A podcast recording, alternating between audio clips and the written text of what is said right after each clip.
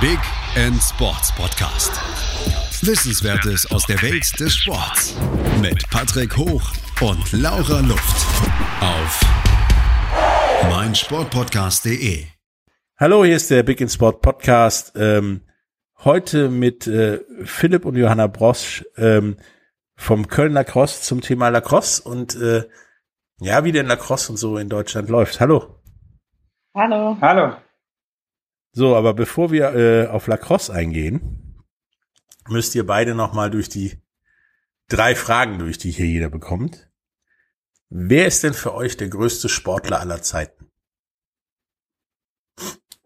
Also für mich war es äh, bis ja, vor kurzem war immer so Mehmet Scholl. Ein mhm. großes Idol. War eigentlich immer ein sehr unauffälliger Spieler, aber für mich war er vor der Kamera und auf dem Feld auch immer jemand, der für mich ein Vorbild war. Hat sich äh, nicht nur gut ausdrücken können, sondern er hat auch ganz offensichtlich auf dem Feld seine Mitspieler geführt, motiviert, war immer positiv. Hatte dann zwar immer so ein bisschen Verletzungsprobleme und konnte dann, glaube ich, nicht ganz so durchstarten, wie er es gerne würde, aber für mich war das immer so ein bisschen ja, nee, so, das war immer eigentlich ein Vorbild für mich. Und jetzt vor kurzem habe ich dann ähm, The Last Dance bei Netflix gesehen mit Michael Jordan. Und ähm, ja, da gewinnt man da sehr tiefe Einblicke in sein Leben und in seine sportliche Karriere. Und ähm, ja, hat sich da auf jeden Fall neben Mehmet Scholl positioniert. Also ich finde diese Persönlichkeit, auch wenn er natürlich in manchen Situationen kritisch zu, zu sehen ist, wie er da agiert hat, aber im Gesamtbild finde ich ihn einfach wirklich als, als den Sportler, ähm, ja, den ich, den ich äh, mittlerweile da eben wirklich begeistert zuschaue beim Basketball oder früher eben bei seinen Spielen. Aber einfach, was für ein Ehrgeiz er gezeigt hat und wie er sich da durchgekämpft hat und wie er seine Mitspieler mitgezogen hat, das ist einfach unglaublich. Also das finde ich wirklich maximal beeindruckend. Ähm, ja, ich muss ehrlich gesagt gestehen, ähm, dass ich mir schon öfter Gedanken drüber gemacht habe. Und ich habe tatsächlich keinen wirklichen, also nicht so einen Sportler oder eine Sportlerin, wo ich sagen würde, das ist jetzt totales Vorbild für mich, sondern also ich habe mit Philipp diese Dokumentation gesehen und ähm, ich finde, dass solche Sportler sind wie jetzt Michael Jordan, die irgendwie, wo man sieht, die stecken da so viel Ehrgeiz rein, ähm, so viel Schweiß und Tränen und so weiter, dass das einfach, dass ich davor total Respekt habe. Und das ging mir nicht nur so bei Michael Jordan, ich habe auch irgendwie diese, allein ne, diese CrossFit-Dokus, ne, wenn man sich da mhm. die Leute anguckt, ähm, die da irgendwie alles geben, bis sie nicht mehr können, da auf dem Boden robben. Also so Leute inspirieren mich und das hängt tatsächlich jetzt nicht nur so an einer Person. Ähm, Genau. Deshalb müsste ich jemanden benennen, würde ich, würde ich sagen, Michael Jordan, einfach weil ich da irgendwie das Gefühl habe, da habe ich mir die Doku angeguckt, da weiß ich irgendwie so, wie sein Leben aussieht, was der so gemacht hat, äh, wie der sich so hochgekämpft hat. Ähm, aber tatsächlich habe ich nicht so das eine Vorbild. Also eher so äh, der Rocky Balboa-Effekt ist dein Vorbild. Ja, das mhm. kann schon mal so sagen. Ja, also wenn ich sehe irgendwie, äh, da hängt sich jemand richtig rein, gibt irgendwie alles, vielleicht auch aus einer Underdog-Position, arbeitet sich hoch. Also ich weiß, was das bedeutet, ne, wenn man da wirklich viel in den Sport investiert. Und ähm, sowas beeindruckt mich. Hm. Ja, müssen wir mit Netflix reden, dass wir andere Dokumentationen auch bringen müssen, weil Michael Jordan übernimmt nimmt mittlerweile echt Überhand. Ähm, ja, was war denn für euch, ähm, ob ihr teilgenommen habt oder es im Fernsehen gesehen habt, ist egal. Bundesjugendspiele zählen auch das größte Sportereignis das euch am meisten beeindruckt hat für euch? In dem man persönlich teilgenommen hat oder äh, dass man. Könnte es auch im Fernsehen geguckt haben. Deswegen zählen auch Bundesjugendspiele. also für mich ganz persönlich war es tatsächlich die Weltmeisterschaft letztes Jahr in Kanada. Und zwar nicht nur, dass ich selber teilnehmen durfte, sondern dass ich auch ähm, als Zuschauer mir die Top-Spiele angeschaut habe, zusammen mit meinem Team. Und äh, wenn man dann da die aktuellen besten Lacrosser der Welt ähm, sieht, wie sie sich da auf dem sehr engen Ring äh, ja, gegenseitig alles abverlangen und die besten Spieler da wirklich alles aus sich rausholen und man sieht einfach live vor Ort und äh, wie, wie gut die Jungs sind und äh, man trifft die dann auch neben dem Feld, also entweder in den in, in den Hallen, äh, wo man sich dann gemeinsam warm macht oder dann nach dem Spiel in den Kabinen sieht man sich und dann merkt man einfach, okay, das sind ganz normale Jungs, äh, die, der eine ist auch mal ein bisschen speckiger, der andere äh, ein bisschen kleiner als so dieser normale typische Sportler, der andere ein bisschen lang und schlaksig. Also das sind nicht alles so diese, ja, die, die, die, die, die Typen Sportler, wie sie da in den, in, den Berichten zu sehen sind zum Teil. Ähm, ja, die haben auch einen lockeren Spruch auf den Lippen, ähm, sind auch mal vielleicht ein bisschen vulgärer neben dem Feld. Also es sind so normale Jungs, äh, in unserem Fall jetzt im Herren Lacoste, die dann auch ähm, ja, mit ihren Kindern in der Kabine schon ein bisschen spielen und, und ähm, rumalbern und äh, trotzdem eben aber auf dem Platz diese Performance bringen, die sie einfach zur Weltspitze macht. Und diese Kombination äh, mit natürlich dem Selbsterlebten und äh, mit den Spielen, die man selber dann vor Ort hat, äh, war das schon doch mit das beeindruckendste, beeindruckendste sportliche Ereignis für mich persönlich letztes Jahr. Ja, für mich ähm, ist also total mit einem persönlichen Erlebnis verknüpft. Das war die Deutsche Meisterschaft 2018.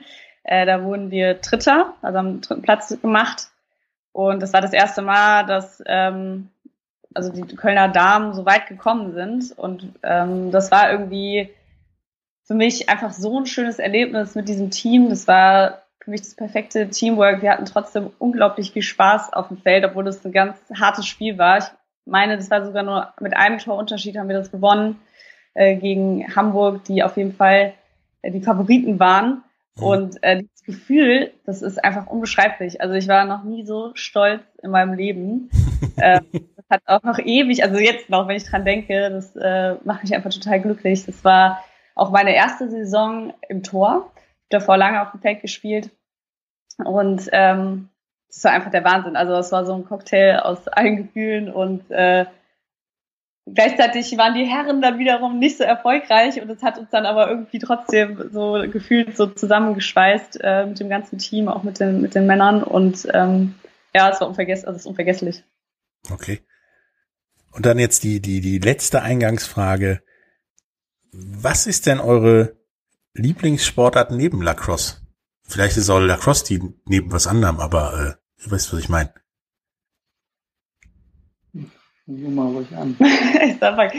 ähm, also ich mache äh, zum Ausgleich Yoga. Das ist für mich äh, tatsächlich einfach wirklich der perfekte Ausgleich. Ich finde, äh, im Lacrosse ist viel, viel Druck auch dahinter. Ähm, also man will irgendwie in der ersten Mannschaft spielen, man will da mit dem Team erfolgreich sein, äh, man pusht sich, ne, immer schneller, stärker und so weiter zu werden. Und Yoga ist für mich sowas, äh, da geht's nur um mich, da kann ich runterkommen. Ähm, macht mich, finde ich, vielleicht auch, äh, bilde ich mir zumindest ein bisschen besser, was Mobilität angeht. Ähm, ja, das ist für mich so der perfekte Sport neben Lacrosse. Und Philipp, hast du zu Ende nachgedacht? ja, doch. Also ich bin gut, dass ich die Sekunde noch hatte, weil ich hätte sonst irgendwie so gesagt jetzt, ja, ich mache gerne Kraftsport noch. Aber das sind jetzt alles, also ich mache diese Sportarten neben Lacrosse, also wie Kraftsport oder Laufen gehen oder Fahrradfahren, eigentlich nur, um im Lacrosse besser zu werden, weil das irgendwie dazugehört, äh, weil man eben auch ein bisschen äh, ja, Muskelmasse braucht und natürlich gute Kondition auf dem Platz ähm, aber dann ist mir eigentlich eingefallen, was ich super gerne mache, also was auch gar nicht mit dem Sport zu tun hat, ist Skifahren oder äh, Wandern gehen, äh, Outdoor-Aktivitäten im, im Freien, draußen, äh, wirklich in der Natur, weil Lacrosse gibt's äh, so gut wie nur in den großen Städten, somit ist man dann eigentlich auch immer in der Stadt gebunden. Und ähm, da liebe ich einfach diese Abwechslung, draußen zu sein, in den Bergen zu sein oder irgendwo, wo man dann eben mal weiter als nur bis zur nächsten Häuserreihe sehen kann. Hm. Und, äh, ja, da denke ich dann auch nicht über meinen Hauptsportler Cross nach, sondern dann fahre ich eben den Berg runter oder mache eine Skitour mit meinen Freunden ähm, und äh, oder eine Tagesreise zu einer eine Wanderung. Ähm, ja, sowas ist dann die, die wirkliche Abwechslung zum Lacrosse. Ja, dann hat ja sogar eure zweite Sportart noch äh, Sinn und Zweck bei beiden. ja, dann genau. kicke ich halt ähm, noch ein bisschen Fußball neben dem Eishockey oder irgendwie sowas. Auch legitim. Genau. Ähm, wir sind aber heute hier ähm, ja zusammengekommen, um äh, über Lacrosse zu reden. Das ist ja im Prinzip ist es eine vom primären Idee her eine Sportart, die eigentlich in Deutschland genauso bekannt sein könnte wie Eishockey, Hockey oder Fußball, weil das Runde muss ins Eckige. Ja. Das scheint ja der Deutsche sehr gut zu verstehen, sage ich mal. Ähm, nun ist Lacrosse nicht, äh, nicht so ganz populär in Deutschland. Ähm, erklärt mir doch einfach mal erstmal, was ist überhaupt Lacrosse? Okay. Grundsätzlich äh, ist es vergleichbar zu Sportarten wie Eishockey oder Feldhockey. Okay. Man spielt in zwei Varianten. Die eine Variante findet auf einem normal fußballgroßen Platz statt, wie eben auch Feldhockey. Man hat eingerückte Tore, das heißt, man kann auch hinter dem Tor spielen. Man hat einen Schläger in der Hand, der ähm, am einem Ende ein Netz hat, in dem man einen ungefähr ja, 120 Gramm schweren Hartgummiball äh, über den Platz trägt. Diesen Ball kann man auch passen zu einem Mitspieler. Und äh, somit versucht man dann eben von der einen Feldseite zur anderen zu kommen und dann, wie schon erwähnt, das Runde ins Eckige zu bringen. Äh, das hört sich erstmal einfach an, aber der Gegenspieler im Herren Lacrosse darf äh, mich als ballführenden Spieler checken. Das heißt, äh, Bodychecks sind erlaubt von vorne und von der Seite. Man darf äh, mit dem eigenen Schläger auch auf den Schläger des Gegenspielers hauen, schlagen und auch auf dessen Hände. Und äh, somit kann man denjenigen dann eben versuchen, vom Tor, vom Tor fernzuhalten oder ihm sogar den Ball abzunehmen. Und wenn der Ball auf den Boden fällt, dann ist es ein, ja, ein freier Ball.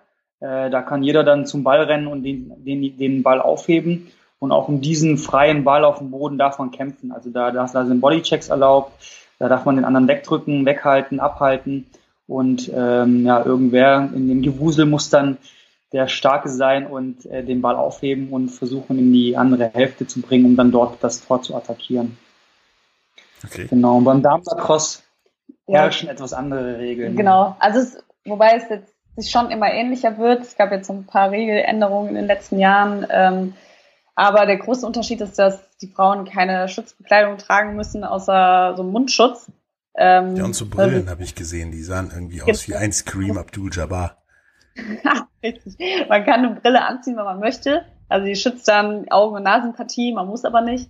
Ähm, außer die Torwärtin, die ist auch in voller Montur. Ähm, und man darf sich eben nicht umchecken. Man darf zwar Druck ausüben als Verteidigerin, mhm. aber eben nicht pushen. Das dann auch, wäre dann auch ein Foul.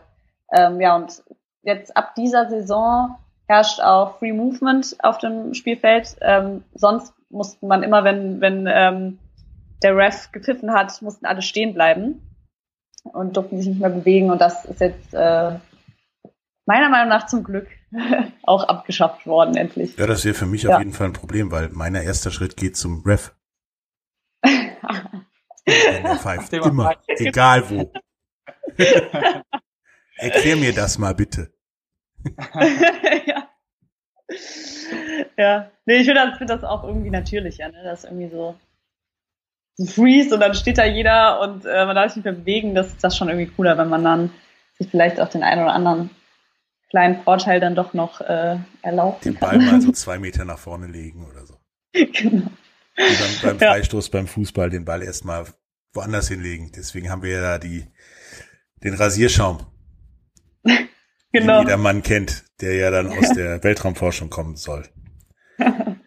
ähm, gibt es denn, ich meine, du hast gesagt, Fußball, großes Feld und so, ähm, auch noch, noch andere Arten von Lacrosse als äh, den Fußballplatz umzuflügen? Damit die Fußballer ja, nicht ganz so viel Panik um ihren heiligen Rasen haben. ja, genau. Also es gibt die, die Indoor-Variante, beziehungsweise Box-Lacrosse, ähm, nennen wir das. Und da hat man äh, einen Eishockey-Ring. Mhm. Äh, ohne Eis, also abgetaut. Deswegen wird diese Variante hier in Köln zumindest äh, meistens im Sommer gespielt, wenn dann äh, ja, der, der Landpark hier beispielsweise das Eis abgetaut hat mhm. und äh, dann der in diesem Fall reine Asphalt dann da ist, äh, dann kann man aber den Ring eben nutzen, um äh, Boxlacrosse zu spielen. Das ist von den Regeln und von, von der, vom Aufbau sehr zu vergleichen, sehr ähnlich zum Eishockey. Nur, dass man eben nicht mit dem Puck spielt übers Eis, sondern mit dem Lacrosseball, äh, den durch die äh, Luft ja, wirft, pfeffert. Mhm. Und äh, die Tore sind auch deutlich kleiner. Die Torhüter sind komplett ausgestattet, ausgestattet in Schutzausrüstung wie ein Eishockey-Torwart, also mit den ganzen Schützern. Das heißt, wenn die den Ball auch mal abkriegen, dann tut der auch nicht weh. Der verschwindet eher mal in der Ausrüstung und dann sucht man den da. Ja, es dauert dann manchmal etwas länger, bis man den gefunden hat unter den ganzen Pads. Ähm, diese Variante ist auch ein bisschen schärfer, nenne ich es mal. Also man hat äh, mehr Möglichkeiten, den Gegner vom Tor wegzuhalten, beziehungsweise ihm den Ball abzunehmen. Man darf cross-checken, das heißt, man darf den Schläger komplett links und rechts außen halten und denjenigen mit, mit, mit, der, ja, mit dem Schläger weghalten, wegdrücken, wegchecken. Das kann auch ein bisschen schmerzhaft sein, wenn man sich an der falschen Stelle bewegt und den dann vielleicht auch mal an eine Stelle bekommt, wo die Pads gerade nicht gerade da sitzen, wo sie sitzen sollten. Aber es ist alles äh, im fairen Rahmen und ähm, man hat ab und zu mal vielleicht den einen oder anderen blauen Fleck, den man nach Hause trägt und sich dann zu Hause mit Voltaren eincremt oder mit anderen äh, schmerzmildernden Mitteln. Ähm, ja, das ist die Variante zum Feldlacrosse, die mir persönlich auch mehr Spaß macht und aus meiner Sicht auch für den Zuschauer etwas interessanter ist, weil äh, man hat auch eine Shot Clock, also man hat auch 30 Sekunden Zeit, um aufs gegnerische Tor zu schießen. Also ähnlich wie beim äh, Basketball. Genau, sehr ähnlich wie beim Basketball. Wenn man das in dieser Zeit nicht schafft, dann kriegt die gegnerische Mannschaft den Ball. Und das macht das Spiel auch sehr dynamisch. Also es ist aus meiner Sicht dynamischer und aufgrund der, des, des Feldes, dass es kleiner ist und übersichtlicher, aus meiner Sicht auch attraktiver für den Zuschauer. Und halt wetterunabhängig und damit auch super für Zuschauer, äh, nicht eine Stunde nass zu werden, so ungefähr. Definitiv, ja. ja, nee, auf jeden Fall. Bevor wir jetzt weitermachen und über Lacrosse in Deutschland und so weiter reden, müssen wir mal kurz äh, eine Werbepause einschieben. Äh, wenn wir wiederkommen, reden wir über Lacrosse in Deutschland, wie die Zukunft von Lacrosse aussehen kann, was Corona für Lacrosse bedeutet oder bedeutet hat. Ähm, bis gleich. Hey, Malte Asmus von meinsportpodcast.de hier. Ab März geht's weiter mit unseren 100 Fußballlegenden. Staffel 4 bereits. Freut euch auf Zlatan Ibrahimovic, Michel Platini, Cesar Luis Minotti, Paolo Maldini, um nur mal vier zu nennen.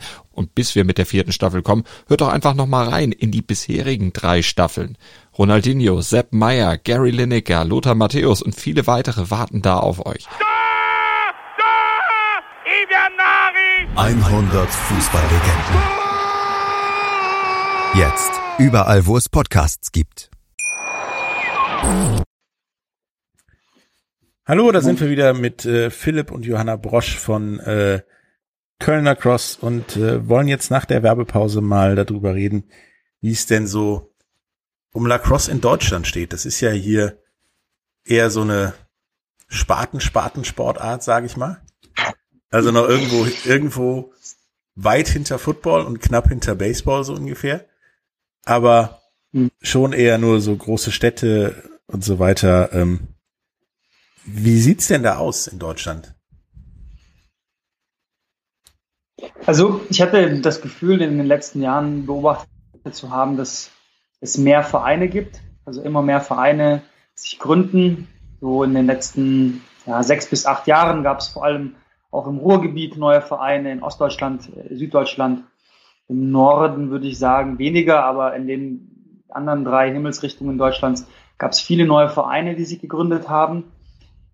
Etwas gehinkt hat es an der Nachhaltigkeit. Also viele Vereine sind nach zwei, drei Jahren wieder geschlossen worden. Da ähm, hat es scheinbar nicht ausreichend Spielerinnen und Spieler gegeben, beziehungsweise die gibt es möglicherweise noch in sehr kleinem Rahmen, aber die nehmen dann nicht mehr am Ligabetrieb teil. Von daher würde ich sagen, so am besten? Spieler, Also um wirklich konstant an dem Ligabetrieb teilzunehmen, braucht man schon 15 bis 18 Spieler, die, ja, die konstant zu den Spielen kommen ja. und auch im Training natürlich dann ja, teilnehmen, weil es sind zehn Spieler auf dem Feld im Feldlacrosse.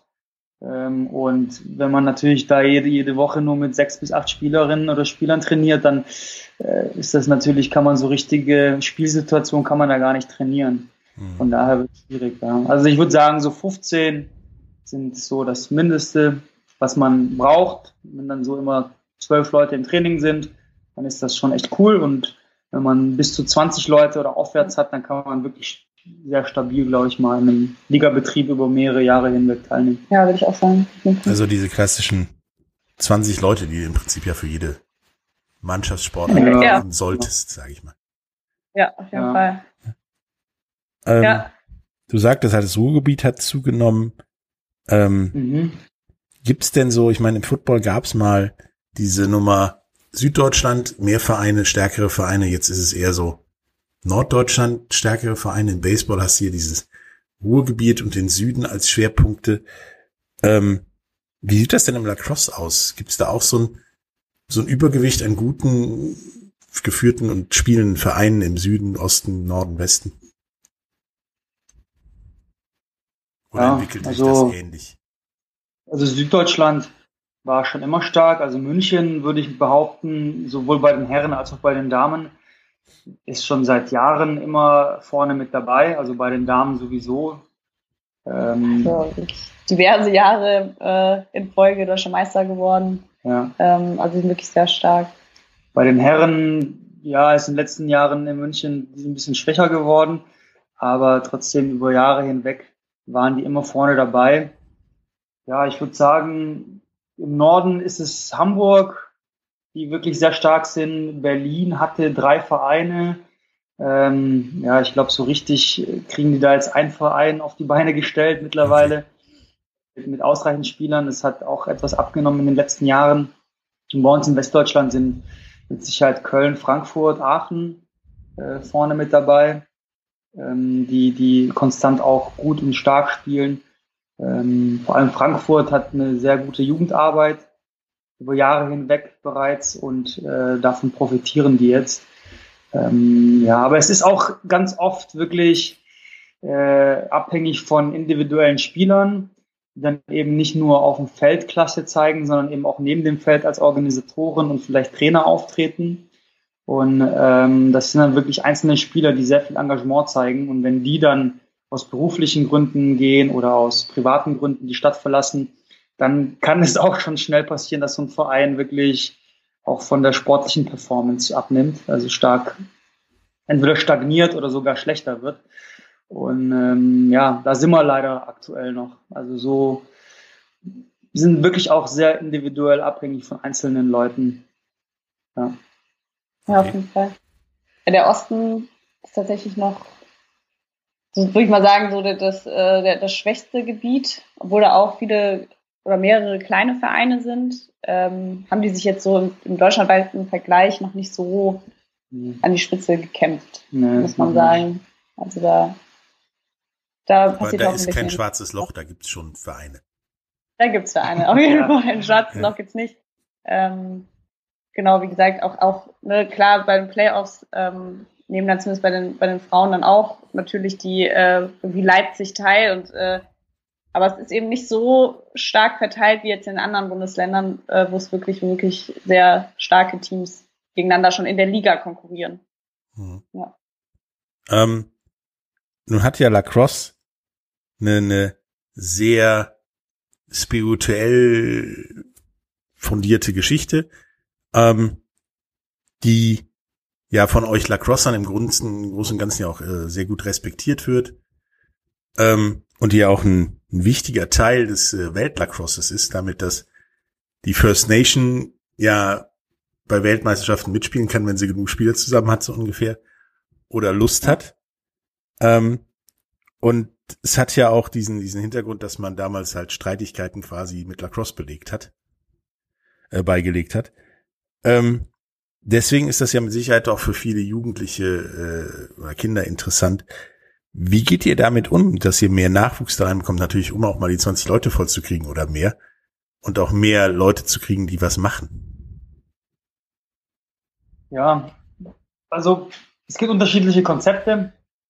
Ähm, ja, manche gehen so ähm, an, die, an die Jugend äh, im, im Alter von 14 bis 16 heran, also wirklich schon bereit, also Sportler, die bereits andere Sportarten seit Jahren ähm, gespielt haben, um dann so ein bisschen, ja, äh, die, diese bereits gut ausgebildeten Sportler und Sportlerinnen abzugreifen für Lacrosse, mhm. die zu begeistern und zu binden.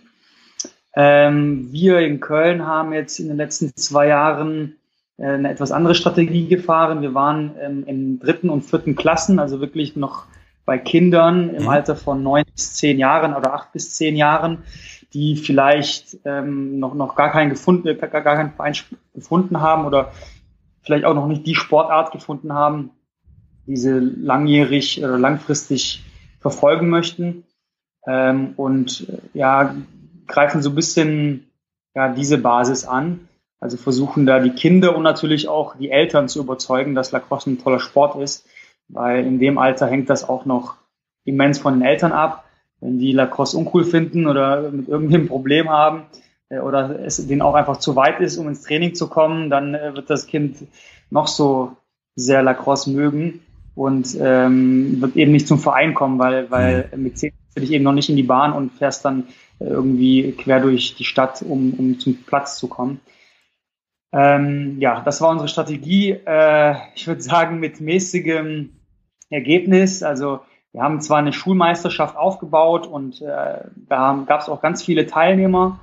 Ähm, die hatten auch super viel Spaß, die Kids. Äh, auch die Eltern fanden es klasse. Aber wirklich ähm, eine, eine Abteilung aufzubauen, die die Kinder von äh, acht bis zwölf äh, trainiert, haben wir noch nicht geschafft. Also wir haben drei, vier Jungs und Mädels, die regelmäßig zum Platz kommen, wo die Eltern auch immer dabei sind. Aber damit baut man eben kein, kein Jugendteam auf und auch keine nachhaltige erste oder zweite Damen, ähm, die dann vielleicht in acht bis zehn Jahren irgendwann auf dem Platz steht. Von daher ist es sehr schwierig. Ja, man hat eben immer noch die anderen Sportarten, die konkurrieren. Also äh, wir sind angegliedert an einen Hockeyverein und äh, mit denen reden wir natürlich auch und die, die kämpfen auch um jeden Jugendhockeyspieler. Mhm. Also ähm, ja, jeder hat Fußballschuhe irgendwie im Spind hängen. Äh, zu denen greift man natürlich recht schnell und ist auf dem Platz. Äh, wenn man dann eine andere Sportart spielen möchte wie Lacrosse, wo dann irgendwie ein Helm dazugehört, ein Schläger, der irgendwie auch um die 60, 80 Euro kostet. Ähm, dann der Mitgliedsbeitrag, der in, in Hockey-Lacrosse-Vereinen doch nochmal höher ist als in einem Fußballverein. Ja, das macht es dann schon äh, vielleicht attraktiver, mal zu ein paar Fußballschuhe zu greifen und doch mit den mhm. Jungs kicken zu gehen oder Mädels ähm, ja, andere Sportarten zu machen. Deswegen kämpfen wir hart und es ist schwierig weiterhin. Ähm, ja, das ist so der aktuelle Sachstand, würde ich sagen. Ja, sieht bei den Damen ehrlicherweise genauso aus. Also wir haben auch immer mal äh, Rookies, also Anfänger, die ins Training kommen, auch wie Philipp sagt, die dann aber meistens schon älter sind, also schon aus anderen Sportarten kommen, aus Handball oder irgendwie so. Ähm, aber ganz kleine ist einfach richtig schwer. Ja. ja. Da gibt's auch kein Konzept oder so, was man abgucken kann. Ich meine, wie wir in dem vergangenen Podcast gehört haben, Baseball hat jetzt Baseball 5, dazu brauchst du nur einen Ball. Und mhm. kannst auf jedem Bolzplatz, wie er wahrscheinlich bei euch auch um die Ecke irgendwo existiert, mhm. ähm, spielen und damit den, den Kindern zumindest schon mal in Ansätzen das Ganze nahe zu bringen. Gibt es da sowas auch, genauso wie, wie, wie, wie Street Soccer oder äh, bei Basketball die Streetball oder irgendwie sowas? Mhm.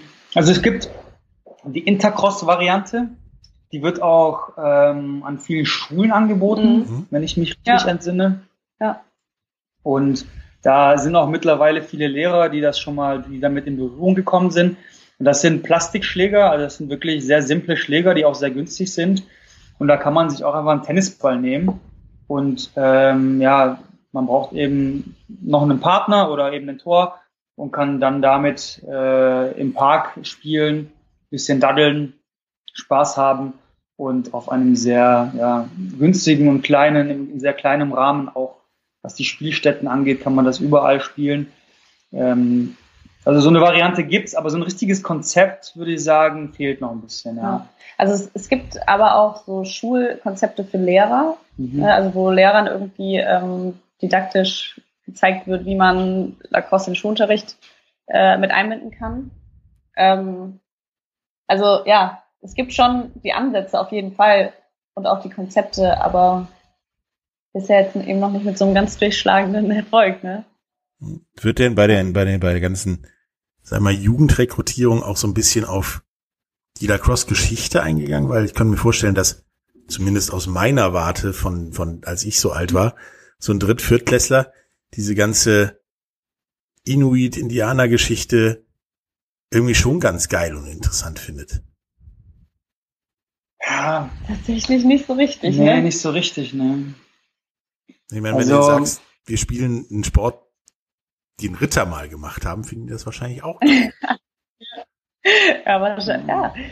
Kann ich mir auch vorstellen. Ja, bisher, ja, nee, also man erwähnt es mit Sicherheit, also wenn man irgendwie in die Schule kommt, dann drücke ich auch nicht jedem direkt einen Schläger in die Hand und sage, so, viel Spaß damit, sondern ich erkläre das schon, ich erkläre das dann schon so äh, von den Grundlagen, wo es herkommt.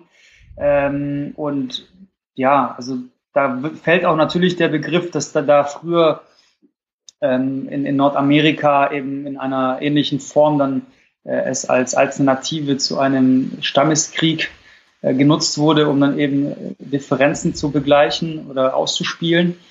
Und da hören die Kids auch, glaube ich, sehr interessiert zu und mit Sicherheit wird es den einen oder anderen oder die ein oder andere, ja, wird, wird es äh, auch irgendwie davon überzeugen, diesen Sport zu spielen in dem Unterricht. Aber es fehlt dann eben dann so ein bisschen, ja, so der, der, der Bogen, den man dann spannen muss, um die Kids dann eben langfristig dann zu binden. Ähm, also Begeisterung ist immer da, aber ähm, es fehlt so ein bisschen dieses Konzept, wie binde ich diese begeisterten Kids äh, mittel- bis langfristig an den Sport und wie baue ich da auch Strukturen, die äh, für Eltern als auch für Kinder attraktiv genug sind, um ja die Kinder langjährig äh, am Ball zu halten, wortwörtlich. Ähm, das fehlt noch ein bisschen. Ja. Ja. Das ist ein ähnliches Problem, was äh, Spartensportarten immer haben, so die, die Motivation bei den Dingen zu begeistern. Ähm, mhm. Wenn wir zurückkommen, reden wir da noch mal kurz drüber und dann auch über die Zukunft von Lacrosse und was der kleine Virus, der hier so rumschwirrt, äh, für, Lacrosse, für Lacrosse für Auswirkungen hat. Äh, bis gleich dann. Gleich. Wie baut man eine harmonische Beziehung zu seinem Hund auf? Puh, gar nicht so leicht. Und deshalb frage ich nach, wie es anderen Hundeeltern gelingt, beziehungsweise wie die daran arbeiten. Bei Iswas Dog reden wir dann drüber. Alle 14 Tage neu mit mir, Malte Asmus und unserer Expertin für eine harmonische Mensch-Hund-Beziehung, Melanie Lippisch. Iswas Dog mit Malte Asmus. Überall, wo es Podcasts gibt. Hallo, da sind wir wieder. Ähm mit äh, Philipp und Johanna Brosch von Köln Lacrosse. Wir haben gerade eben darüber geredet, wie es so um Lacrosse in Deutschland quasi bestellt ist, ähm, wie das mit dem Nachwuchs so ein bisschen aussieht und dass da auch so ein, so ein bisschen Konzepte fehlen. Und dann kam ich ja dazu, über die Geschichte Lacrosses mal dann die, die Kinder zuzugehen. Und da Lacrosse ja früher von, von den Indianern oder der First Nation dazu benutzt wurde, Konflikte zu lösen, weil man halt nicht äh, die Hard- und Software dazu hat, einen großen Krieg zu führen. Ähm, wäre das nicht ein, ein, Ansatz, in so gewisse Problemgegenden, Konfliktbewältigung zu gehen und Lacrosse als mal was anderes als Boxen und auf die Fresse hauen, als Konfliktbewältigung da reinzubringen und vielleicht auch so Nachwuchs zu bekommen, weil wenn ihr den Leuten klar macht, ey, du spiel, kannst Lacrosse spielen, kannst deine Erfolgserlebnisse da abholen, weil die sind in der Schule und in der Familie wahrscheinlich nicht gegeben sonst wärst du jetzt nicht hier. Und kannst vielleicht ja auch der Lacrosse Max Kepler Dirk Nowitzki werden unter Umständen, weil mhm. ja. also ja, ich denke an sich wäre das äh, ganz schöner Ansatz. Ich finde so ein bisschen, kann man sagen, Philipp hat ähm, bei dieser Schulmeisterschaft, die er eben erwähnt hat, mhm. war er auch an der Schule noch mit einer anderen Spielerin aus unserem Verein, ähm, die äh, eine Förderschule ist, also wo die, worauf einige Kids sind, die jetzt aus nicht so super guten Verhältnissen kommen. Da kannst du mal erzählen, also das ist ja eigentlich auch gut angekommen, ne? Die hatten da schon. Ja, auf jeden Fall. Also ähm, die sind einmal die Woche zum Sportunterricht gekommen und der verläuft in der Regel sehr chaotisch äh, an dieser Schule. Also so wirklich, da rennt jeder in den Geräteschuppen, nimmt sich irgendwas, was er will und dann geht's irgendwie los. Und dann versucht der Lehrer, das da irgendwie wieder irgendwie in eine Ordnung zu bringen. Und ähm, da hat, äh, haben wir mit, mit unserem Equipment, das wir da mitgebracht haben, also wir haben für jeden Schüler einen Schläger mitgebracht und die Bälle, ausreichend Bälle. Und ähm, ja, das hat natürlich erstmal den Fokus dann irgendwie gebracht, dass die Jungs und Mädels dann auch etwas ruhiger waren wie sonst scheinbar. Und ähm, ja, durch die intensive Spielweise, wobei man natürlich für Kinder dann die Regeln auf, auf einem Niveau hält, damit sich keiner verletzt. Also man darf sich dann nicht hauen. Aber trotzdem ist es natürlich eine sehr intensive Sportart, körperlich auch intensiv. Und das hat die, äh, ja, sag ich mal, ausgepowert. Und was ich gehört habe dann von den Lehrern, ähm, die waren dann wirklich im Unterricht später dann ähm, ja so ruhiger. Ne? Also die mhm. haben ihre Energie in der Halle gelassen beim Lacrosse und äh, mit Sicherheit gab es da auch zwischen den Schülern immer wieder mal einen Konflikt, den man dann äh, gelöst hat. Also die haben sich dann irgendwie um, um, um den Ball gekabbelt und haben dann vielleicht auch irgendwie ein Problem vorher schon gehabt, aber das hat man dann eben gelöst bekommen. Und ähm, ja, scheinbar waren dann die Wogen auch später im Unterricht geglättet. Und das wurde auch von den Lehrern als auch von den Schülern sehr positiv aufgenommen. Also ähm, man kann schon sagen, dass es, dass man das durchaus in dieser Form nutzen könnte, um äh, gewisse Konflikte, äh, zwischenmenschliche Konflikte, die Schüler oder Leute haben, ähm, eben sportlich zu lösen. Ja. Genau, unter gewissen Regeln. Ne? Genau, ja.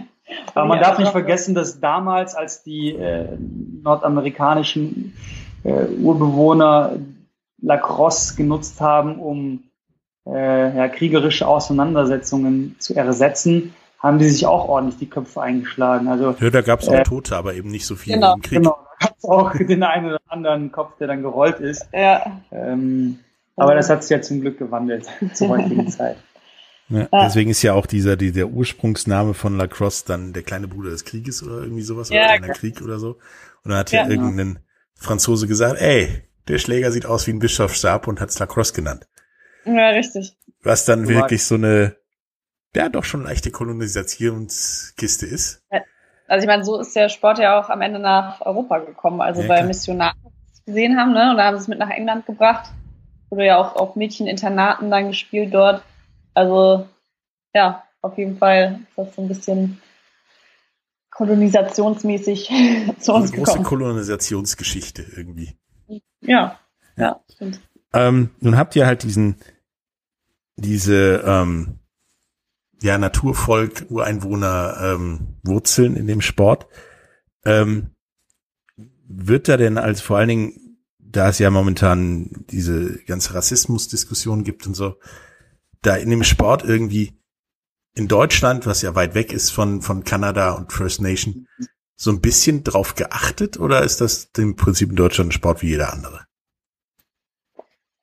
Ähm, also wir können jetzt so von, aus unserem, von unserem Verein erzählen. Also wir hatten diese Diskussion schon vor ein paar Jahren äh, irgendwie angestoßen.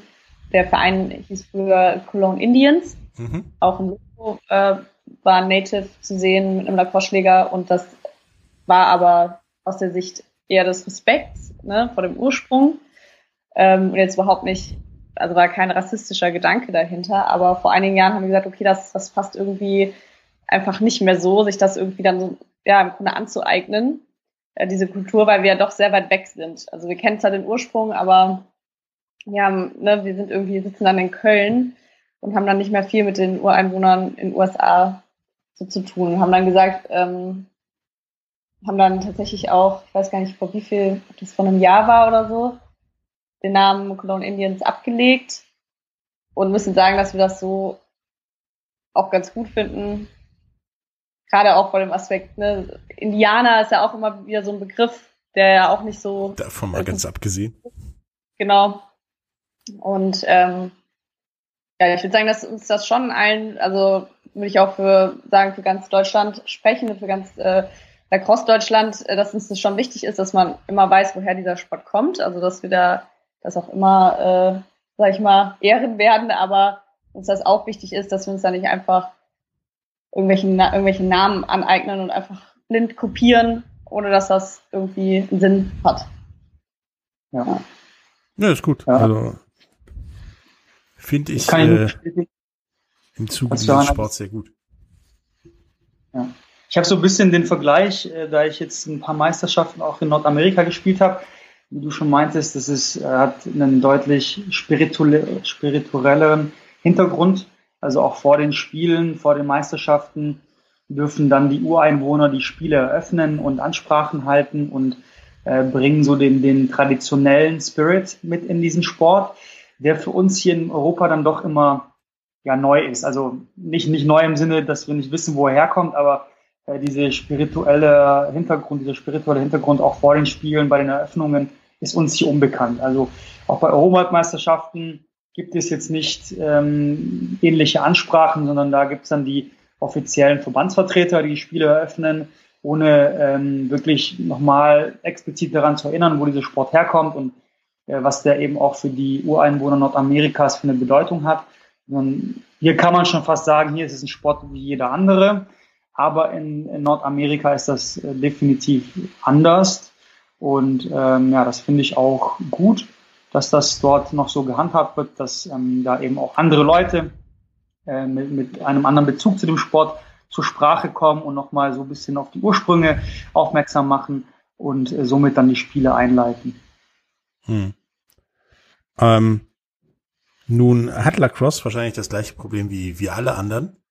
Ähm, Corona müsste euch von der Zeit, vom Zeitpunkt, wann ihr Lacrosse spielt, doch äh, auch erwischt haben. Wie, wie war das denn bei euch? Habt ihr ganz abgesagt? Ja. Spielt ihr weiter oder wie auch immer? Ähm, ja, es ging dann doch relativ äh, von heute auf morgen ja. bei uns. Also wir haben dann wahrscheinlich wie alle anderen Sportarten auch relativ früh äh, die Auflagen bekommen. Hm. Dadurch, dass es natürlich noch ein Kontaktsport ist, ähm, war das dann noch mal ein bisschen strenger. Also durften dann ähm, nur noch in Vierergruppen trainieren, mussten auch immer dieselben Vierergruppen sein wir sind natürlich jetzt äh, genau noch immer, gab es noch Beschränkungen, wie viele sich auf einem Platz ähm, befinden dürfen, wie viele Spieler und das hat uns natürlich sehr eingeschränkt. Also das heißt, es konnten viele Spieler auch nur einmal die Woche trainieren. Ähm, man konnte natürlich den Sport nicht trainieren, ne? Also du kannst ja nicht mit vier Spielern diesen Sport ausüben, aber klar, sportspezifische Dinge gingen dann auf jeden Fall immer. So haben wir eigentlich die Zeit verbracht. Äh, die Saison wurde dann auf jeden Fall auch abgesagt äh, nach längerem hin und her auch die äh, Playoffs und deutschen Meisterschaften. Mhm. Erst also ganz man abgesagt. Noch, man das, genau, man hat erst überlegt, verschiebt man das irgendwie in den Herbst und äh, ja, die Situation wurde ja dann, aber ist ja heute noch nicht, ne, wir wissen ja heute noch nicht so richtig, was irgendwie in der Woche ist oder so. Deshalb äh, wurde dann irgendwann entschieden, das fällt ganz aus. Und jetzt fangen wir aber, also hier in NRW sind ja auch die Restriktionen bisschen lockerer als in anderen Bundesländern, würde ich sagen. Deshalb konnten wir dann schon auch vor so ein, zwei Monaten, glaube ich, wieder normal trainieren. Ähm, finden uns jetzt auch in der Vorbereitung. Und aktuell steht bei den Damen zumindest, dass die Saison im September beginnt. Ja. Und ähm, bei den Herren denke ich auch. Ja. Aber dann wird eben noch geschaut, wie sieht das aus mit den, mit den anderen Bundesländern, die natürlich gegebenenfalls auch einfach Nachteil haben, weil die noch nicht so lange trainieren können wie wir. Es gibt sogar auch schon Ideen, dass man die ganzen ähm, Liga, den Ligabetrieb in NRW ausrichtet, mhm. weil die Restriktionen hier tatsächlich eben am lockersten sind. Ne, dass in der NRW-Bubble. Sozusagen, ja. ja also okay. mal schauen, äh, ja, wie das dann so am Ende aussieht. Also wir gucken jetzt mal, wir trainieren jetzt auf den September hin und äh, dann werden wir sehen. Also das ist wirklich interessant. Äh, NRW hat da wirklich eine wichtige Rolle. Also äh, die ganzen Trainingslager äh, sowohl Damen als auch Herren finden in der Regel in Kassel statt, mhm. weil Kassel ein kleines Zentrum geworden ist für die Nationalmannschaften. Aber Kassel liegt da bekanntlich in Hessen und Hessen hat deutlich strengere Auflagen als NRW. Und deswegen werden jetzt die ersten Trainingslager, die dann wieder für die Nationalmannschaften stattfinden, äh, im September werden alle nach NRW gelegt. Also in Köln, in, in anderen Bundes, äh, in, in anderen Städten NRWs werden jetzt die Trainingslager ausgerichtet, weil hier die Restriktionen eben ja, am, am geringsten ausfallen, deutschlandweit gesehen. Also ist Lacrosse für den nächsten Hotspot verantwortlich, würden Kritiker jetzt sagen. Ja, hoffentlich nicht. zum Glück befinden wir uns da, ist eine Outdoor-Sportart. Ja, ähm, deswegen habt ihr da, glaube ich, bessere Karten als äh, diverse andere Sachen, die genau. dafür verantwortlich sind. Ähm, bevor wir zum Ende kommen, ähm, wie stellt ihr euch denn die, die, die, die Zukunft eures Sports in Deutschland, Schrägstrich Europa vor? Was, was meint ihr denn, was ist da machbar, also realistisch machbar, außer NRW-Bubble? Ähm, und, und was würdet ihr euch gern wünschen? Ähm, ja, also ich würde mir generell wünschen, dass der Sport ein bisschen inklusiver wird. Mhm. Ähm, wie Philipp ja auch schon gesagt hat, sind wir sind fast alle Vereine an, an Hockeyvereinen, an Tennisvereine angeknüpft, die einfach sehr teuer sind. Es gibt verschiedene Fördervereinprogramme und wir versuchen da auch immer irgendwie mit altem Equipment, was wir zur Verfügung stellen, so weiter, da irgendwie äh, das allen Leuten zu ermöglichen, bei uns zu spielen. Aber es ist nun mal leider so, dass die, dass viele, also dass die Kosten für auch die Vereinsbeiträge einfach sehr hoch sind. Hm. Und ähm, wir aber noch so klein sind, dass wir jetzt auch nicht eigene Vereine gründen können. Ne? Das heißt, ich würde mir wünschen, dass das irgendwie ja so wird, dass, dass vielleicht auch Leute aus einkommensschwacheren Familien spielen können. Wir sind sehr akademisch geprägt, weil ja. das äh, oft oftmals es gibt ganz viele Uni-AGs und dadurch rekrutieren wir auch äh, Studenten. Und ja, deshalb, ähm, ich würde mir wünschen, dass sich das einfach, dass es bekannter wird, dass es sich dadurch ein bisschen weiter auch öffnet und einfach Menschen aus ganz unterschiedlichen Lebensbereichen und Herkünften bei uns Lacrosse spielen können. Ja, das wäre so meine Hoffnung. Ja, kann ich nur unterstützen. Meine Hoffnung so in sportlicher Hinsicht ist, dass ähm, wir durch die Teilnahme an den World Games, das sind also sozusagen die, äh, ja, die Qualifikationsspiele für die ähm, Olympischen Spiele, äh, dass wir die dazu nutzen, um ja, uns erstmals dann wieder für Olympia zu qualifizieren mit unserer Sportart Lacrosse. Mhm. Und dadurch dann natürlich einmal in den Olympischen Sportbund rutschen, somit dann auch an ganz andere Mittel finanzieller Art auch kommen womit wir dann eben auch natürlich dann in die Breite gehen können, also inklusiver werden und ähm, dadurch natürlich aber auch durch diese Teilnahme an, an solchen Sportveranstaltungen bekannter, einen Bekannt, Bekanntheitsgrad gewinnen. Und dass wir vielleicht über ja, ja, die Jahre hinweg gesehen ähm, die Generation, die jetzt als aktive Spieler dabei waren, dass die in diese Rollen des Trainers, des Managers, äh, in die Organisationsstrukturen rutschen, aufsteigen. Das fehlt auch noch so ein bisschen. Äh, wir haben noch viele Trainer von außerhalb, also von aus den USA und England, äh, dass aber das eben die, die eigenen Leute übernehmen, somit dann auch die Sprachbarriere nicht mehr so da ist. Und äh, dass wir durch ähm, ja, einen höheren Bekanntheitsgrad vielleicht sogar irgendwann Strukturen erreichen, wie es eben im, im Handball, Basketball und Eishockey ist. Ähm, ja, also rein sportlich gesehen wird das uns nur gelingen, wenn wir tatsächlich den Sprung in den Olympischen Sportbund schaffen. Jetzt muss man und, ja sagen, Lacrosse war ja mal olympisch. Genau, Anfang korrekt. des 20. Jahrhunderts. Ich glaube, bei zwei Richtig. oder drei Olympischen Spielen. Ja, genau. Und dann mal also, irgendwann um den Ersten Weltkrieg rum nochmal Demonstrationssportart zweimal. Ja. Und dann genau. war lange nix. Lange nix, ja. Also ja, fast 80, 90 Jahre war ähm, auf dem Level Olympia war Lacrosse ähm, ja nicht mehr erschienen. Aber jetzt haben wir eben die Möglichkeit und auch Deutschland hat die Möglichkeit, an diesen Qualifikationsspielen teilzunehmen. Äh, wir haben uns bei der letzten Weltmeisterschaft mit den Herren qualifiziert und die Spiele sollen 2022 in den USA stattfinden. Mhm. Und das wäre natürlich rein sportlich gesehen äh, ja der Sprung, ne, der uns vielleicht nochmal katapultieren könnte auf, auf, ja, wie gesagt, auf ein anderes Niveau, der eben auch andere ja, finanzielle Möglichkeiten eröffnet, ähm, um dann eben auch äh, in die Breite zu gehen und ein bisschen weg von dem reinen ja, Akademikersport, der es jetzt fast zu 80 Prozent ist. Ähm, und dann eben in die Breite zu gehen und, und die Sportart zu öffnen für ja, alle Gruppen, alle äh, Gruppen mit allen sozialen Hintergründen ähm, in Deutschland und Europa. Hm. Das wäre das wär mein Traum wirklich. Und das noch zu erleben, dann als, äh, weiß nicht, Mitte 40-jähriger Trainer oder Organisator einer Als Bundesphilipp. Genau. genau. Irgendwie in dieser Form, das wäre wirklich äh, ein Traum. Das wäre wirklich, ja, der Wahnsinn.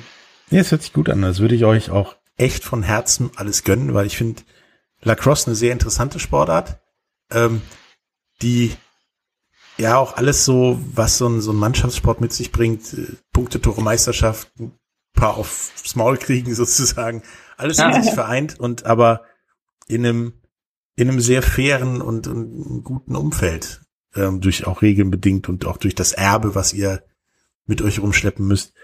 Äh, habt ihr denn jetzt am Ende noch irgendwas zu sagen zu unseren Zuhörern?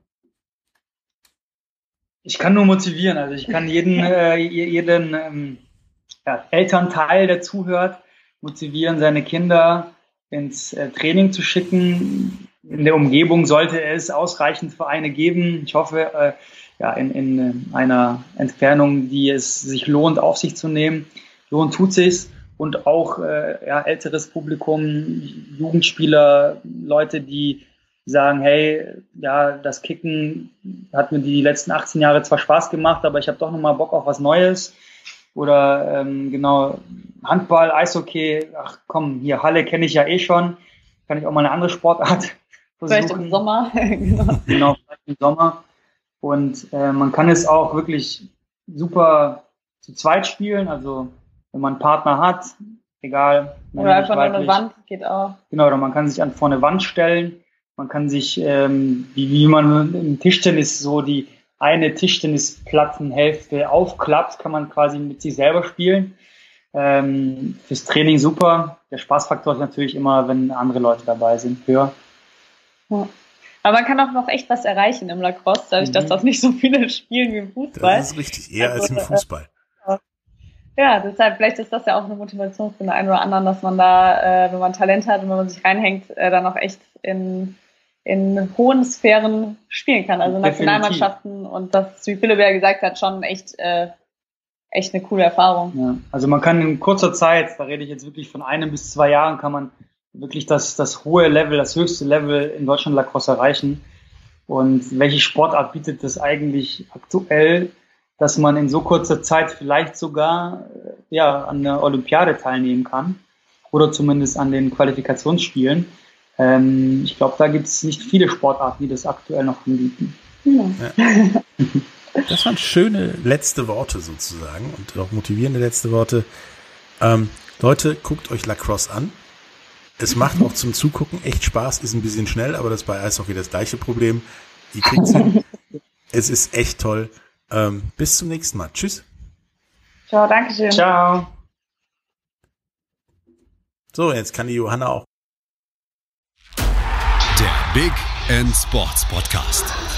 Wissenswertes aus der Welt des Sports. Mit Patrick Hoch und Laura Luft. Auf meinsportpodcast.de